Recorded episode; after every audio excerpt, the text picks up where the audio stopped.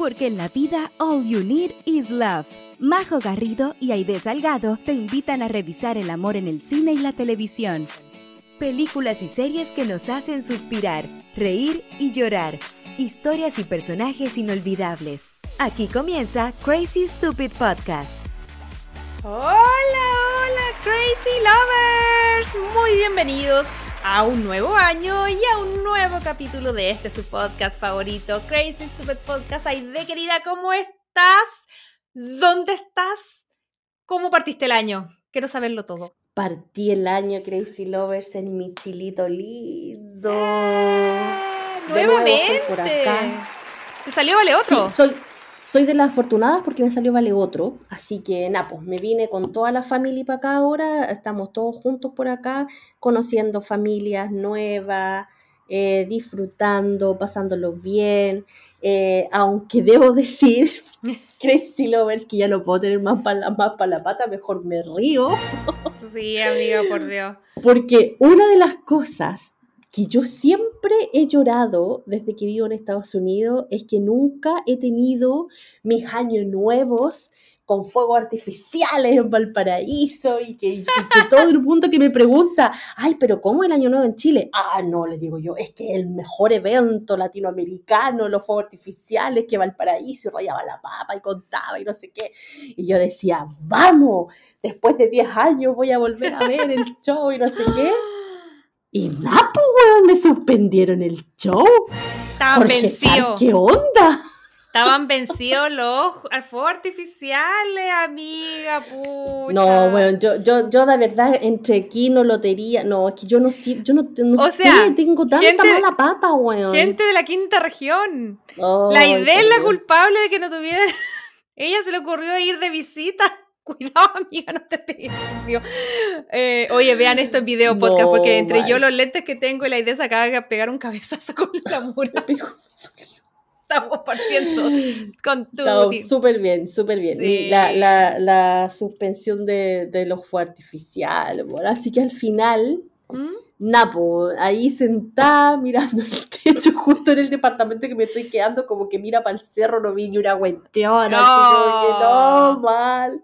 Lo único que vi fue, fue todo el balcón del edificio al frente, la gente brindando y sería porque no hubo nada más, ni en la tele transmitieron fuegos artificiales. Y fue como que en serio, ni siquiera van a mostrar, porque hasta la Torre Entel tampoco tuvo fuegos sí, pues artificiales. Sí, pues también los canceló, se supe. Pero creo que iban a tirar del Costanera, una cosa ah, así. no sé. Ahí no Pero no mostraron nada, así que fue como chuta, ¿con qué voy a llegar yo ahora a Estados Unidos cuando me pregunten, ay, ¿cómo estuvo el año nuevo? eh, eh pero mira, al final el espíritu Crazy Lovers de, de, tener un año entretenido está en, en, uno. Yo tampoco tuve una gran celebración, como saben, yo estoy embarazadísima. Eh, entonces, eh, la verdad es que la energía, yo después de, mira, yo confieso, después de las 6 de la tarde yo no uso jeans. O sea, como que no uso pantalones. ya me cambio o al pijama o al buzo. Entonces ya como que salir a una parte, un restaurante y todo, como que me complicaba porque era así como, oh, no quiero aguantar así como un traje o algo apretado tanto rato. Así que decidimos quedarnos en la casa y fue una excelente elección porque llovió Crazy Lovers, pero como que se acababa el mundo. Acá nunca llueve, ese día llovió, pero así a morir. Escuché que eh, por lo menos en Santiago también llovió, Paraíso parece que también llovió. Em, así que al final lo que hicimos, mira, todavía tengo aquí mi, mi cotillón, mis lentecitos. Eh, decidimos eh, pasarla así como en la casa, que estamos recién cambiados de casa, así que eh, compré unos globitos, unas decoraciones en Paris City. Más encima les voy a dejar acá una foto porque después vi que la J-Lo tenía los mismos lentes que yo. Así que para que comparen. No te puedo creer, lo compraron ahí en el. En Party City, yo creo. Sí, en no, Paris City, que es como una tienda de cotillón. Em, y nada, tratamos de pasarlo bien, llamamos a mi familia a las 7, que es como el cambio horario, porque más encima nosotros acá recibimos, somos uno de los últimos en recibir el año. Entonces ya todo el mundo lo había celebrado, Europa ya estaban acostados, ya era de día, todo. Así que nada, llamamos a mis papás, comimos. Em, eh, ah, lo que sí fue entretenido, que tenía hartas cosas del 2020, que había sido el otro año que nosotros habíamos pasado solo el año nuevo, porque yo siempre salía a viajar y salir y todo. Entonces hicimos fiesta solito, como diría la, la cote de, de las amigas, y tenía como unas luces, entonces bailamos, yo creo como 15 minutos. Y después ya me dolió la guata, me fue a poner pijama y después ya me fue a acostar. Pero eh, me comí las uvas, ay, me dio risa porque comí la uva y yo ya estaba así, pero muy satisfecha. Y como la, no sé si la, los crazy lovers que han pasado por embarazo saben, pero yo ya, la guagua está tan grande que mi estómago tiene muy, muy poco espacio en mi cuerpo. Entonces como que siento que me entierran las costillas y todo. Entonces como poco. Entonces ya había hecho un picoteo para llamar a mis papás para nuevo. Después tipo nueve y media, ya en verdad comimos, ya, ya que se yo bien. Después cuando llegaron las 12 me tenía que comer las 12 uvas eh, que yo, yo soy igual que Gloria de Modern Family, o sea, puede pasar la vida y yo me como las, uvas, o sea, así que yo encuentro donde esté, ya les conté la historia en Tailandia, que casi que traficando uvas, pero conseguí uvas en el resort y me las comí a la, medianoche. Em, pero me estaba llenísima, entonces pues me quedan las lentejas y yo así como, voy a vomitar si me como las lentejas, te juro que no me cabe nada más. Entonces decía, pero no quiero, las lentejas son abundancia. Y yo decía, no, voy a andar pobre este año. Y, yo, ¿Y te comiste las lentejas? Me comí como dos cucharadas y al final fue como, John, come tú, cómete el plato, porque alguien tiene que tener plata en esta familia. Así que le encajé todo el plato de lenteja al pobre que se lo tuvo que comer, porque de verdad que yo ya no podía más. Pero también, insisto, fue así como bien tranquilito, ya los dos, que yo creo que la una estábamos acostados, eh, además que acá está oscuro a las 4 de la tarde, entonces ya es como gran cosa llegar a las 12. Pero nada, pues Crazy Lover, al final del día yo siento que la fiesta es uno mismo y uno tiene que eh, tratar de encontrar eh, eh, mm, la, forma de pasarlo bien, aunque hayan algunas dificultades. Así que esperamos que ustedes lo hayan pasado súper bien, que hayan, si, si, salieron y tuvieron la oportunidad de carretear, bacán, que lo hayan hecho con responsabilidad. Si decidieron quedarse en la casita también, qué rico. Eh, y ahora con toda la energía para partir un nuevo año y de quería, no puedo creer que ya es 2023. Esto sería técnicamente, si bien llevamos un año, y, un año y algo de podcast, ese sería como el tercer año, ¿o no? Partimos 2021, 2022, sí. Claro, o sea, sería el tercer año del podcast y ese sería nuestro segundo año. ¡Ah! Estoy de la feliz. Un aplauso. Gracias a esta comunidad y gracias a nosotros también. Me sentí como Snoop Dogg. Me quiero dar gracias a mí misma porque nos ha costado, cada vez nos está costando más, pero lo estamos logrando. Estamos llegando con capítulos toda la semana y agradecemos muchísimo su sintonía, no sé cómo se dice, pero bueno, que nos escuchen, que nos recomienden, que nos sigan.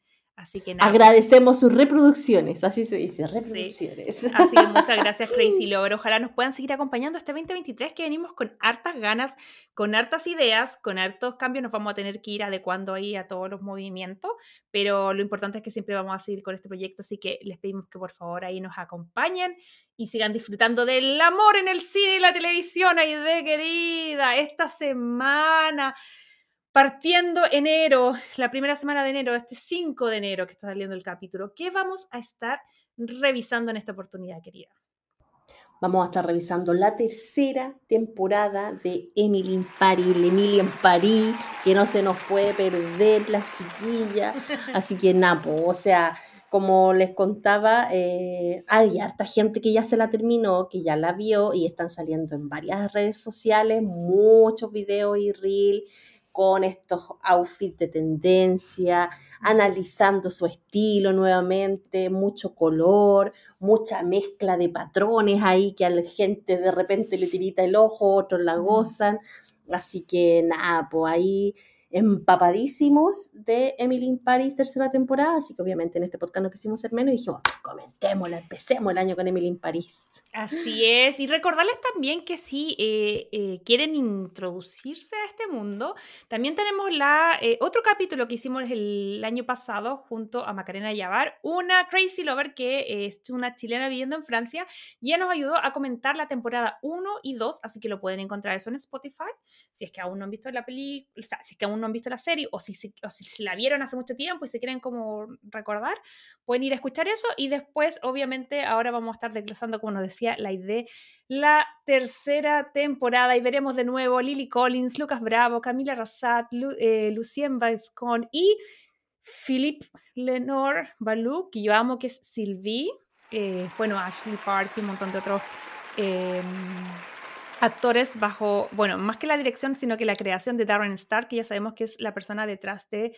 también otro universo que solemos tocar acá, que es Sex and the City, así que no se lo pueden perder por mientras lo que queremos sí es recordarle a todos nuestros Crazy Lovers que este año también se pueden seguir conectando con nosotros, dándonos ideas, eh, reaccionando a los capítulos y cómo lo pueden hacer ahí de querida. Lo pueden hacer a través de nuestras redes sociales como Crazy Stupid Podcast. Ustedes ya saben cómo es el sistema. Nos manda un mensajito, nos deja un comentario, ahí nos cuenta qué le pareció el episodio, los otros episodios, si tiene alguna idea. Si quisiera a lo mejor venir a comentar una película con nosotras, también ahí nos escriben a nuestro Instagram y nosotros obviamente leemos todos los comentarios. Así que Ahí pueden escribirnos libremente. Y también recuerden que tenemos página web que es crazystupidpodcast.com y que si nos están escuchando por Spotify, ponerle al botoncito seguir, también calificarnos con las estrellitas que usted cree que este podcast debería tener Em, y si también nos están escuchando por otras plataformas, ya sea Apple Podcast o Google Podcast, creo que también ahí está el botoncito de seguir y así no se va a perder ni un episodio de este podcast. Así es, queridos. Así que ya saben, eh, saben dónde encontrarnos. Ojalá nos puedan seguir. Y yo creo que mucha gente ya lo ha hecho y así fue reaccionando en redes sociales. Esta semana hicimos una encuesta, querida, porque obviamente algo que es insigne de esta serie que vamos a estar revisando es el tema del vestuario amado, odiado, criticado. Hay algunos que dicen que no está, eh, porque es la misma vestuarista de Sex and the City, algunos dicen que no está como al nivel, eh, otros dicen que sí, que es la como renovación 20 años después. A mí me interesa mucho saber tu opinión, porque yo sé que tú conoces mucho más de este tema que yo. Entonces, antes de entrar a la encuesta, quería preguntarte qué te pareció el vestuario de Emily, de los otros personajes. Siento que Mindy también tuvo harto vestuario vistoso. Em, ¿Qué te pareció en general esta temporada? Siento que ella ya está generando un estilo. Eh, para mm. mí, el estilo de Emily in Paris, de efecto Emily in Paris, que es esta cosa muy colorida, muy de, de matchear, como les digo, no sé si está bien dicho, pero como de hacer match y tratando de hacer match, porque en realidad es bien rebuscado su match que hace, entre patrones, que es súper mm. complicado y a veces muy cuestionado y también es obviamente atrevido, porque no toda gente se atreve a hacerlo. Siento que ya es como una tendencia eh, que es solamente en Emily in Paris, yo lo he visto. Y alguno que otra desfile de moda vanguardista ahí que, que quiere marcar la diferencia, también lo he visto, pero claro, al, principio, cuando recién vimos la temporada 1, fue como súper chocante y hubo mucha crítica también a cómo hacen esto y no sé qué. Pero ahora la gente lo espera y yo soy una de esas que espero el outfit, espero el look. Y yo estoy muy rayada con uno en particular que tú pusiste aquí en esta. Sí, eso te voy a preguntar. Antes de entrar a la encuesta, quiero que me digas cuál fue tu look favorito. Ahí lo vamos a dejar aquí en pantalla. Mi look favorito creo que fue el número 7 que tú pusiste. Que son estos pantalones azules. Mire, aquí se los vamos a estar mostrando.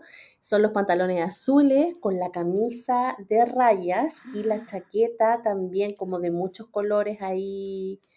Bueno, amo, amo. Y la cartera, ah, qué precioso todo, me encanta. Yo lo vi, me enamoré. Fue amor a primera vista de ese Me dio mucha risa porque estábamos como revisando algunas cosas antes de empezar a grabar y empezamos a hablar de ese look. Entonces yo voy y digo así como, ¿sabes qué? De verdad, a mí me gusta, pero en serio lo que me choca es la polerita. Que que es una polerita a rayas, que encuentro que es muy como que yo usé esa polerita mucho tiempo, como que siento que es como mi yo así como ya trabajando, pero no poniéndole muchas ganas a la ropa. Yo entiendo que ella hace como, mm, em, ¿cómo se llama? Eh, estampado con estampado. Pero ese estampado en particular, te juro que la polera me enerva. Y luego le dije la idea, para los que nos pueden estar viendo aquí en video podcast, que mi cuenta en mi chaleco es casi igual. Fíjate como, como con rayita. Eh, pero no sé, es la combinación, no es que me enerve las rayitas, sino que yo he visto looks que ella tiene, de, y de hecho varios que me parecen bien, bien atractivos dentro de los que vamos a estar revisando, donde hace match de, mm, de estampado con estampado. Pero este en particular me encanta salvo la polera. Te juro que es como que me, me, enerva la polera y a ti te encanta. Sabéis que yo le di un significado porque si tú le sacas el blazer colorido y dejas solamente la polera con el pantalón, ese es un look típico francés como del año la pera, que es la polerita de rayas con el pantalón azul así como tiro alto, eh, suelto. ¿Cachai? Entonces, al ponerle la chaqueta, yo personalmente, en mi pensamiento, es como que le aplicáis la modernidad a ese look clásico francés. Es como que, no sé, como que yo lo veo y es como la mezcla perfecta entre lo clásico con lo moderno. Ah, en esa bola me fui, ¿cachai? Y fue como que un, es como lo típico francés, porque si tú te lo sacas parecía una, un Sí, le faltaba la pura boina nada más. ¿Cachai? Y le faltaba la pura boina, pero ya eso hubiera sido un mucho. Eh, pero, sí, pero el blazer, esto colorido, como que rompe un poco ese, ese, ese outfit clásico, le da el toque moderno, ¿cachai? Entonces, mm. por eso cuando yo lo vi fue como que... Oh, ¡ay, qué espectacular! Y la cartera, que no se nota mucho en la serie, pero es bien bonita también. Aquí les voy a dejar una, una fotito. Es bien, bien bonita, así que no. Lo he buscado, es esa chaqueta y esos pantalones, porque la polera ya la tengo. Pero, uy, de verdad me... Estoy loca. Si lo llego a conseguir, me voy a sacar una foto y la voy a publicar ahí en, el Instagram como no tenía internalizado ese tema del, del, look parisino y nunca, nunca ha sido mi look tampoco, me pareció que me gustaba todo menos en la polera, pero bacán que, tome esas reacciones, yo creo que esa es la gracia, que el vestuario también sea como un, un carácter más, un personaje más, que uno ame, que uno odie, ¿cachai? Que quiera que cambie o que quiera que se mantenga, lo encuentro bacán. Y de hecho también nuestros Crazy Lovers reaccionaron a eso, nosotros pusimos unos looks eh, bien icónicos de esta temporada y esto fue lo que la gente nos respondió. Ahí pusimos cuatro primeros outfits y el que ganó, fíjate, fue el tercero. Al tercero la gente le gustó mucho, que es este look que tiene este suéter como de colores con las botas verdes. Las botas metalizadas verdes. Exacto, yo vi que decía que son unas eh, botas de Mason Scorpion Adriana y que hay un estilo de, chaleco que yo creo que ese chaleco es más encontrable que las otras cosas que es como, esto es como, como con rombos y cosas así. Yo creo que ese, ese look también llamó la atención porque, entre comillas, es seguramente es carísimo y de diseñador, pero yo siento que te podría encontrar todo eso como en la ropa usada. Te podría encontrar todo eso en la ropa usada y en H&M también con la, la, la minifalda metalizada, las botas eh, y el suéter, sí, eso yo creo que podía hacerlo fácilmente. Después los otros cuatro, que es del 5 al 8, eh, ¿sabéis cuál ganó? El número 8 y que es eh, el típico estampado como de pata gallina que le llaman, eh, que es este blanco y negro con unas hombreras pero preciosas que le marcan ahí unos hombros súper bonitos. Y ese se llevó, pero por lejos, eh, el más favorito de, de nuestros Crazy Lovers. Oye, sí, ese traje, eh, por lo que leímos por ahí, era de pies a cabeza Balmain. Entonces, obviamente es, eh, o sea, para los que cachan quién es, obviamente un traje mm, con mucho estilo, muy elegante, muy femenino. Y claro, ahora me hace sentido las hombreras que es como muy de estructura también, ¿cachai? pero a mí me pasa que, por ejemplo, ella, más que, bueno, aquí más que combinar eh, estampados, combina texturas, siento yo, porque tiene unos flequillos, y ahí a mí este me gustó, este es uno de los que a mí me... Sí, porque en realidad no es tan... Eh, como que rompe esquemas, porque es claro, tiene dos colores nomás, no es tanto como los otros, que los otros una mezcla de colores, de patrones. ¿Sabéis que yo siento que puedo, creo que puedo jugar con las figuras y las estructuras, más los colores me chocan. Es como que, más que los colores, los patrones me chocan. Eh, pero, pero si tú me dices de textura y de cosas, porque igual es una, una chaqueta media típica por, por, por, los flequillos y también por la forma de, la, de los hombros, eh, como que siento que se atreve, pero igual es clásica, esa soy yo. Sí, sí, te cacho. Y yo creo que por eso a lo mejor nuestros Crazy Lovers votaron por esa como la más popular dentro de, la, de las siguientes cuatro que nosotros pusimos en historia. Y después de la 9 a la 12, el outfit que ganó fue el número 11, que también, Mm. si tú lo ves, es un vestido como bien convencional, con su patrón. Creo que son como pétalos de rosa que tenía estampado y que era bien bonito, con un rosetón aquí gigante. Así que no, también, bien elegante, bien bonito y súper femenino. Así que, claro, a- ahí se nota que a nuestros Crazy Lovers le gustan las cosas más, más, más clásicas, no le gustan las cosas tan disruptivas. A mí me pasó que me gustaron mucho el look, pero yo creo que el, ese de la. cuando van a- al campo de la banda y ella está como con ese tul eh, como, mm, como morado y que debajo es como un vestido floreado y encima va como con un corsé como con tul, eso a mí me encantó. Eh, y lo otro que me fijé harto, que me había fijado al principio en la premiere en el look de, de Lily Collins, no de, no de Emily. Y luego algo que me llamó la atención de ella, que era el traje que estaba usando para la premiere, por lo menos en, no sé si en París, en Nueva York, pero en una de las premieres usó un vestido que era como café que se amarraba, como en el busto, eh, en la guata y acá abajo. Y luego me di cuenta que dentro de eh, Emily in Paris usaron en ese look, tanto ella tuvo un par de, tiene un vestido celeste muy hermoso que, que usa ese corte, y también la, la Mindy también usa un par de, de cortes así. Yo las botas, esas metalizadas, oh, esas yo las tendría en mi closet, pero uff, tendría de varios colores esas botas, me encantaron, preciosas. Sí, está entretenido, está entretenido como ya solo el hecho de comentar, porque igual nos habló harta gente y eso era como los looks, eh, tratamos de hacer una encuesta corta porque si no íbamos por cada look de, de esta temporada y eso que no incluimos a la Mindy, eh, que también se sacó varios looks eh, como mucho más extravagantes y luego también unos looks muy clásicos que hablar de Sylvie, porque no podemos hablar del vestuario y no mencionarla a ella, que ella sí que representa yo creo que lo, lo más, lo más eh, clásico francés, pero estupenda, estupenda. O sea, acá Estupenda, estupenda también en tú, pero ella no juega tanto con los colores, No. pues ella es como más clásica, de negro, de café, de dorado, parece que también la vi por ahí.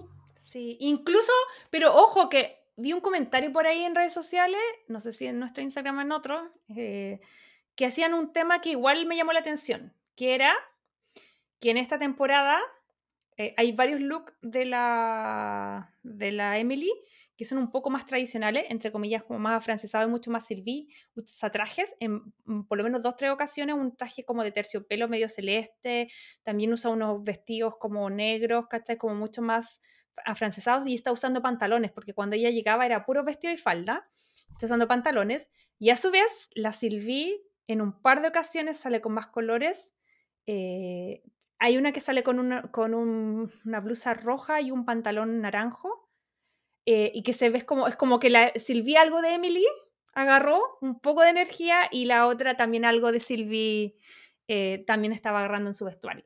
Y eso a mí me pareció bacán, ¿cachai? Como la sinergia entre mujeres. Sí, pues al final eso pasa también en nuestro círculo de mujeres normales, pues también cuando vemos a alguien que dice, ah, voy a, voy a tratar de tomar su, su estilo un poquito para ver qué pasa. Sí, yo creo que el tema siempre, en- por lo menos en esta serie, ha sido cómo el vestuario refleja los estados de ánimo y también las situaciones que van viviendo los personajes. Y yo creo que en esta temporada ya lo vamos a estar revisando en nuestra sección Hablemos de Romcoms, pero siento que la Emily está un poco, entre comillas, madurando más, tratando de tener más decisiones, tratando de ponerse un poco más como seria en ciertas cosas. Eh, y a su vez, y como, como toda esta influencia media como que ha tenido de París, de estilo y todo. Y por otro lado, yo creo que igual Emily chascoñó a todos los franceses que conoció, a todos, en la oficina, en los restaurantes, con los que vive, y también le da un poco de alegría, de sparkling, de como de buena onda. Y yo creo que eso se refleja eh, en el vestuario y los personajes. Bueno, idea querida, pero yo siento que más que especular ahora eh, así a tantas ya locas, deberíamos irnos mejor a nuestra sección estrella.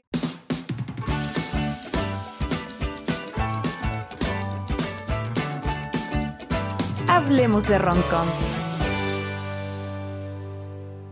Bueno, Crazy Lover, y esta semana en Hablemos de Roncom vamos a estar hablando de esta serie que yo creo que ya todo el mundo se ha visto porque está bien popular eh, y en realidad es súper rara su popularidad porque si tú la ves y conversas con las personas, tú decís, "Mm, ne, pero todo el mundo la está viendo igual y le encanta a Emily y comenta los outfits y comenta, porque en realidad lo que hace más bulla es como esta chiquilla y su vestuario, más que esta chiquilla y sus problemas en París, y con la gente de París, y con su trabajo y con los problemas amorosos, como que al final engancha más por eso. Sí, es un buen conjunto de todo, porque siento que si bien acá vamos a hablar del tema amoroso de ella y también de sus eh, coprotagonistas, porque también siento que en esta temporada le dieron mucho más espacio a las historias de amor de Sylvie, a las de Mindy, que es su mejor amiga, eh, pero también siento que es como una serie fresca donde, lo hemos dicho varias veces, es visual.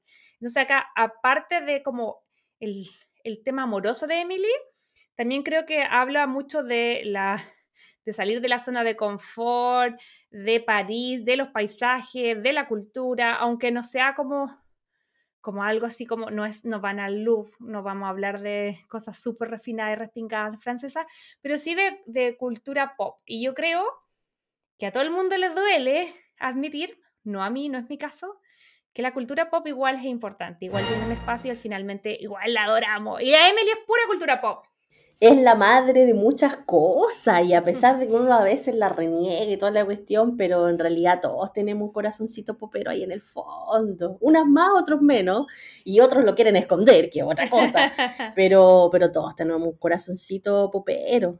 Sí, es verdad. Recuerden que tenemos un capítulo donde hablamos la temporada 1 y 2, así que acá no les vamos a explicar qué personaje es cuál, porque los vamos a invitar a que vayan a escuchar ese capítulo.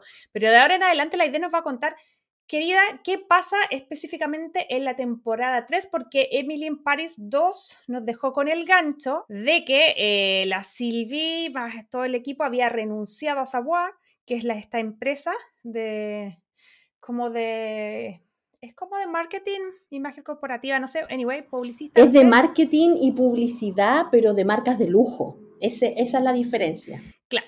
Entonces nos habíamos quedado ahí y que ellas finalmente se van y por otro lado había llegado Madeline, la jefa de Chicago eh, de la Emily. Entonces, al parecer, eh, la Emily este año iba a tener que tomar muchas decisiones laborales, personales y del corazón. Así que quiero que me cuentes un poquitito, en resumen y a grandes rasgos, qué es la temporada 3 ahí de querida Emily en Paris. En resumen, Crazy Lovers, la temporada 3 de, de, Emily in Paris es al final decisiones. Eso es lo que, lo que abarca toda esta temporada y en realidad ahí nosotros vamos a ir desmenuzando un poquito de qué tipo de decisiones tiene que tomar ella, porque tiene que tomar decisiones laborales, tiene que tomar decisiones de amistad, ojo, también, tienes que tomar decisiones de vida em, y obviamente romance del mm, corazón, decisiones es lo que, nos que a nosotros nos gusta y que nos convoca. Así que nada, pues, ahí y también esta temporada nos posiciona un poquito en el tiempo, porque esta temporada nos deja bien claro de que recién ha pasado un año. Sí, pensé que había pasado a París. Claro, entonces al final como que ahí decís, wow, un año y la chiquilla ha vivido, pero la experiencia de toda una vida, bueno, en París. Así que nada. La Madeline está embarazada de la temporada 1, o sea, va a tener un elefante en una guagua, porque ya no sé Totalmente. Del 2020 que está embarazada esa niña, por Dios. Sí, así que nada, pues aquí la, la, la, serie comienza con que ella tenía una pesadilla y que se caía por la Torre Eiffel y que ahí tenía que obviamente decidir una de las decisiones que no habían dejado enganchado de la segunda temporada y era si volvía a Chicago, se quedaba en París, si elegía a la Madeline o elegía a la Silvi, y ahí un montón de cosas que nos habían eh, contado y que nosotros ahí como espectador decíamos, pero ¿qué va a elegir esta chiquilla? Así como no sabíamos. Perdón que te interrumpa, pero digamos lo que Emily no, no ha tomado decisiones tan concretas, no se caracteriza mucho por eso. Yo creo que a lo mejor esta, esta temporada le puede pasar la cuenta. Puede ser, puede ser que esta temporada le pase la cuenta y también estas pocas decisiones o, estas no claras decisiones la hacen quedar en situaciones bien complejas mm. y que a mí no no me gustaría, pero absolutamente para nada, estar en su lugar con, eh, con esas situaciones. Así que, nada, eso es como a grandes rasgos al final de lo que nos trae esta tercera temporada y obviamente Crazy Lover nos trae unos paisajes de París que no son los más turísticos, pero sí son a esos lugares chiquititos, secretitos, que obviamente también tienen belleza porque estamos en París, o sea, y, eh, y, lo otro es que nos trae mucho, mucho, mucho, mucho estilo, mucha ropa, eh, mucho color, eh, mucho patrón de ropa, así que no, ahí una delicia los ojos. Bacán, lo vamos a estar ahí analizando. Pero antes de entrar en profundidad en esta temporada, ¿qué te pareció? ¿Con qué eh, sensación te quedaste? ¿Cumplió o no cumplió? ¿Te gustó o no te gustó esta temporada? Mira, yo vi la temporada 1 vi la temporada 2 y yo ya sabía a lo que iba la temporada 3. O sea, yo ya sabía lo que me iba a enfrentar. Entonces debo ser muy cara raja si digo, ay, no, es que el guion, ay, no, es que no sé qué. Obviamente que yo sabía que iba a ser una cosa like, que iba a ser una cosa entretenida a los ojos, y iba en busca de eso, me lo entregó. Así que a mí me fascinó la tercera temporada. De verdad, me gustó mucho. Eh, creo que todo lo que mostraron de París me gustó, las situaciones, las escenas, el vestuario. O sea, no, no digamos que las relaciones amorosas de ella con el problema de la empresa y que todo se le da maravilloso, que eso ya lo hablamos en los episodios que hicimos de la temporada 1 y temporada 2, que obviamente estamos hablando de ficción y ahí a todo se le resuelve de una manera maravillosa. Pero pero yo sabía que iba a eso, entonces yo digo, ¿qué más le puedo pedir a esta chiquilla? Que me muestre outfit, que me, que me deleite en la vista. Y me lo entregó, me lo dio, así que me encantó. Sí, es verdad, a mí también me pasa que, o sea, todas las opiniones son bienvenidas, pero si a esta altura todavía te hace ruido, ¿para qué la seguís viendo? Siento yo. Es como que yo creo que los que llegamos a la temporada 3 es porque en algo nos entretiene, algo le encontramos, si no, sería una persona muy masoquista que no le gustara el estilo de la serie y siguiera como enganchada. En, mi caso, a mí también me pasó, me gustó básicamente por las mismas razones que, mm, dices tú. Creo yo que eh, tal vez la primera temporada me había hecho más caldo de cabeza, en la segunda ya no, y ahora definitivamente fue como, ok, ya veamos no esto, que ya, como tú dices, no presenta entre comillas tanta novedad, pero sí me gustó que, que dio una especie de, mm, de evolución, siento yo, de la, de la Emily. Yo sé que ella todavía no habla francés ni nada, y, yo siento que, que mi experiencia como viviendo en el extranjero, yo siento que después de un año hay como un cambio, porque al principio cuando uno llega a otro lugar todo es nuevo. Yo creo que, claro, evidentemente a Emily se le da todo entre comillas fácil, pero ojo, que yo siento que Emily tiene unas características que me dan cringe y a la vez la envidio. ¿Cachai? Como que siento que tiene una facilidad para meter la pata increíble, pero por otro lado, si bien todo se le da mágicamente, igual ella tiene una personalidad busquilla, que yo siento que ni tú, ni tú, ni yo, ni mucha gente que la conozco tenemos, que ella como que vale, ay, hay que preguntarle a alguien, listo, la, la mm, Silvia está como, no, la chica que tenía esta super lista de la gente top en Francia, y era como, oh, eh, por favor, ayúdenme a entrar ahí, pero yo no quiero hablar. Y la otra así como, ah, me sigue, listo, le mando un DM, chao. Ese tipo de cosas también siento yo que la gente que es como proactiva y es busquilla, a veces da cringe, es verdad, porque es como insistente. Pero está loca, pero, eso, eso es producto de la, de la, de la, ¿cómo se llama? De la ficción, porque a mí o si no me hubiera resultado mi mensaje que yo le mandé a Pedro Pascal, y eso que fui busquilla. no, pero tú no, pero que tú no, eh, Emily en Paris es influencer, amiga. No quiero seguir ahondando y metiendo la, la, el cuchillo en el corazón, la daga herida, pero se supone... Sí, yo, yo de influencer bipolar, o sea, no van a... Sí, pues se supone que te está llegando un DM de una cuenta de, no sé, 100 mil seguidores, no sé, 800 mil seguidores, un millón de seguidores. También pongámonos en contexto. Y que obviamente debe tener el vistito azul. Sí, por supuesto. Y eso no lo han aclarado harto en las, en las otras temporadas. Pero para cerrar un poco el tema de por qué me gustó, me eh, siento que se enfocaron mucho más en el tema de, ok, hay dos tipos de viaje, uno puede ir por trabajo por un año, uno, dos años, o tal vez recorrer el mundo, qué sé yo, lo que tú quieras. Pero hay en un momento en que hay que tomar decisiones. Esto va a ser más temporal, voy a volver a Chicago, voy a poder acceder a todo lo que yo había soñado, ya tenía un plan. Así no, yo volví a ver el capítulo 1 cuando terminé que se quedó como me, me, puso al tiro el uno de la temporada 1. Y ahí salió un montón de cosas que, claro, ella era súper metódica, era muy, así como que tenía toda su vida lista en Chicago y había alcanzado, y eso también, insisto, todos los puntos que ella quería, lo había logrado. Pero ahora el tema era, que yo creo que lo que nos enfrenta esta temporada es, si estas metas iniciales que tenía ella recién salida de la universidad eran las mismas que tenía ahora, después de un año viviendo en París.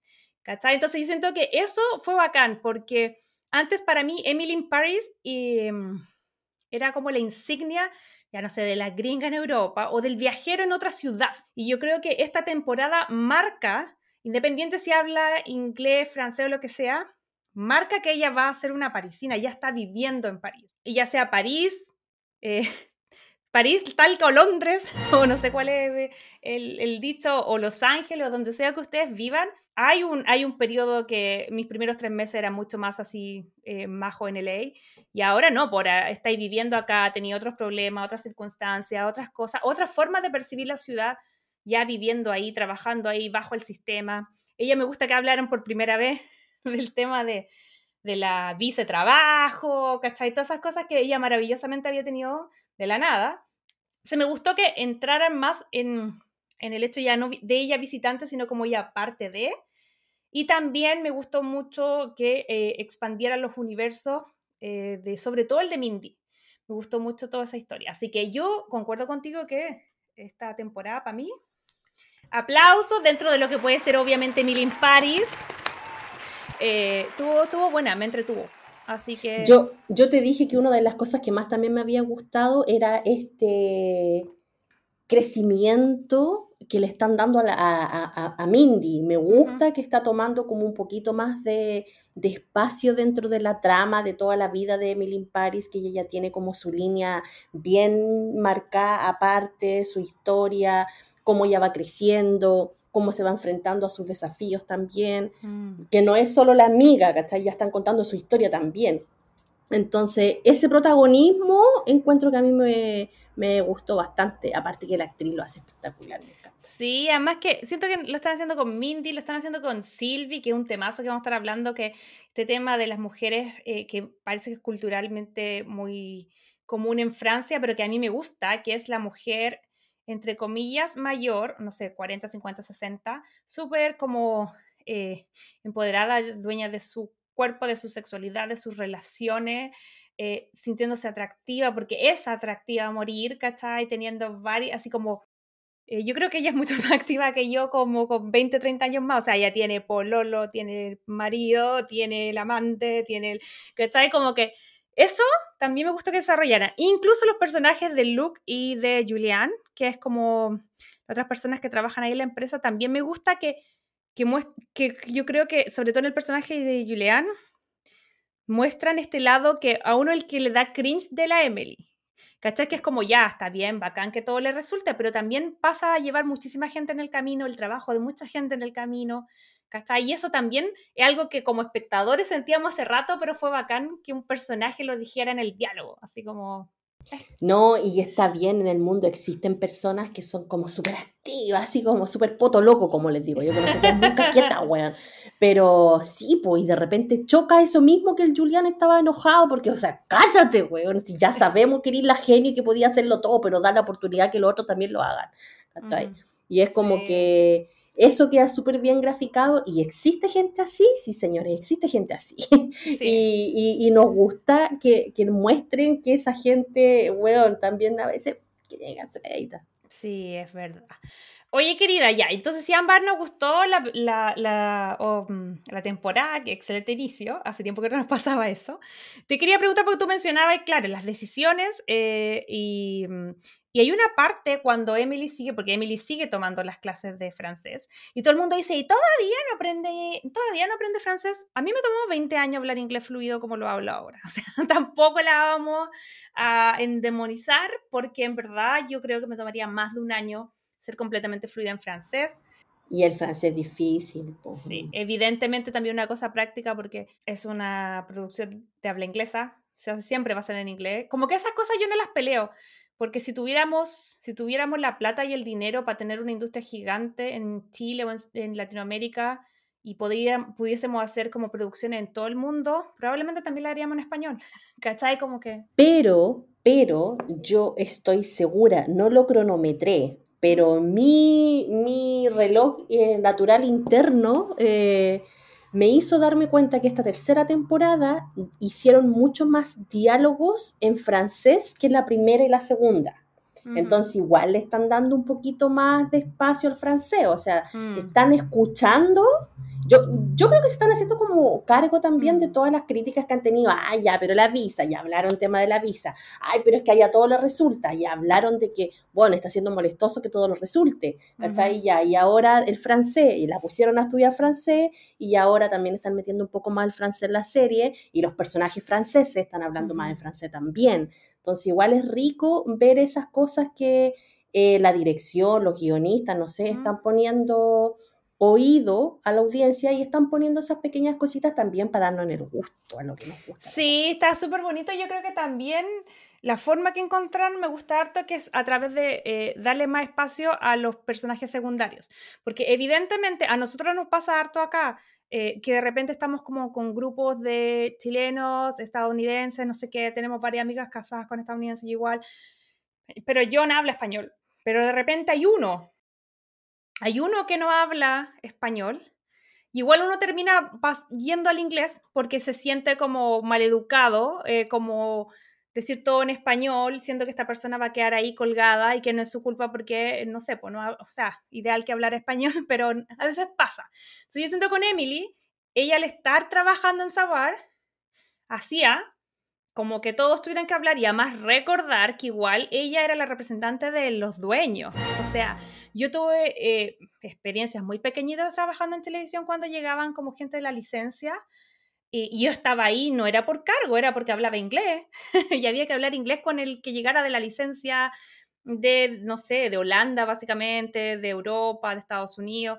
eh, y ahí no se le decía, oye, ese holandés, ¿por qué no habla español? O sea, uno tenía que estar a la par. Y esa es la situación que tiene Emily Paris. Pero al removerla, cuando ya sobre todo hay un momento en que la Emily al principio tiene que decidir, no se decide y está un poquito en los dos lados, cuando muestran a los personajes franceses interactuar sin la Emily, hablan todo el rato en francés.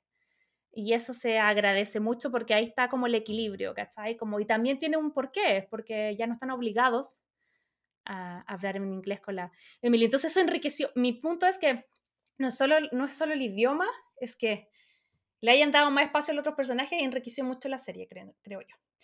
No, y aparte le da un poquito más de cre- credibilidad a la situación, po, porque tú decías, o sea, si ya son los dos franceses y están en Francia, ¿por qué no hablan esos diálogos en francés? ¿Por qué lo hablan en inglés?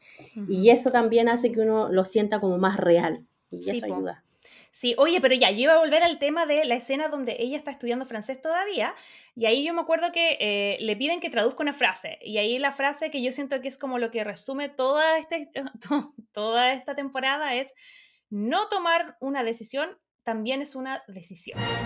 Eh, y eso se aplica a todos los rangos, porque al principio, yo creo que los primeros seis capítulos es mucho más el tema laboral, pero la Emily, eh, su, su decisión inicial era irse con la Sylvie. Pero nunca se lo comunicó a la Madeline porque igual era la persona de confianza que le había dado la oportunidad. La mentora, Claro, que estaba embarazada en un país sola, en un país que no conocía. Entonces, igual le dio cosita como dejarla sola y al final no- en uno de los primeros capítulos la vemos purular en ambos lados hasta que evidentemente la pillan y ahí la Sylvie la manda a freír mono a Guayaquil. y la cosa es que eh, ella finalmente no toma la decisión, la decisión es tomada como por las circunstancias. La Sylvie ya se enoja y, la, y, y le dice ya, te- quédate con Madeline. Y ella se queda ahí y empiezan a avanzar y ahí viene todo un, siste- un tema de que se empiezan como a boicotear entre, la, mm, entre las dos empresas.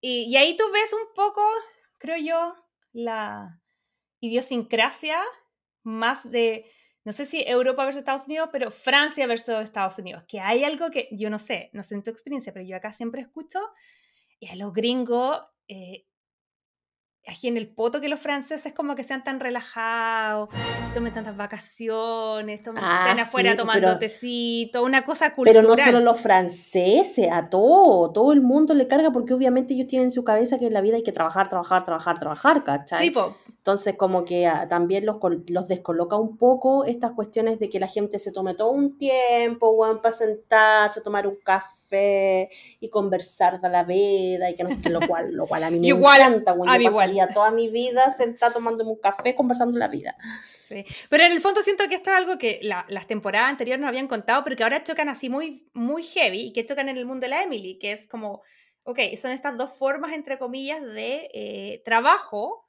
con cuál te queda y con cuál vas, porque claro, empieza, Madeline se queda con el nombre de Saguar y empieza como a tener clientes, pero la otra, hay muchos clientes que también estaban por Sylvie, por la, por la relación personal que tenía ella, por lo que ella representaba.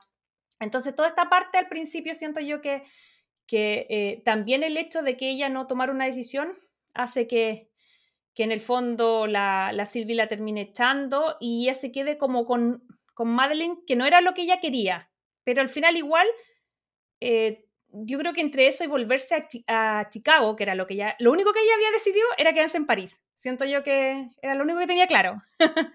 Entonces, en esa parte, eh, no sé qué te pareció a ti el tema de... Em, de la eh, Madeline versus Sylvie, como sus liderazgos en el trabajo, porque son dos mujeres fuertes, pero con personalidades muy distintas.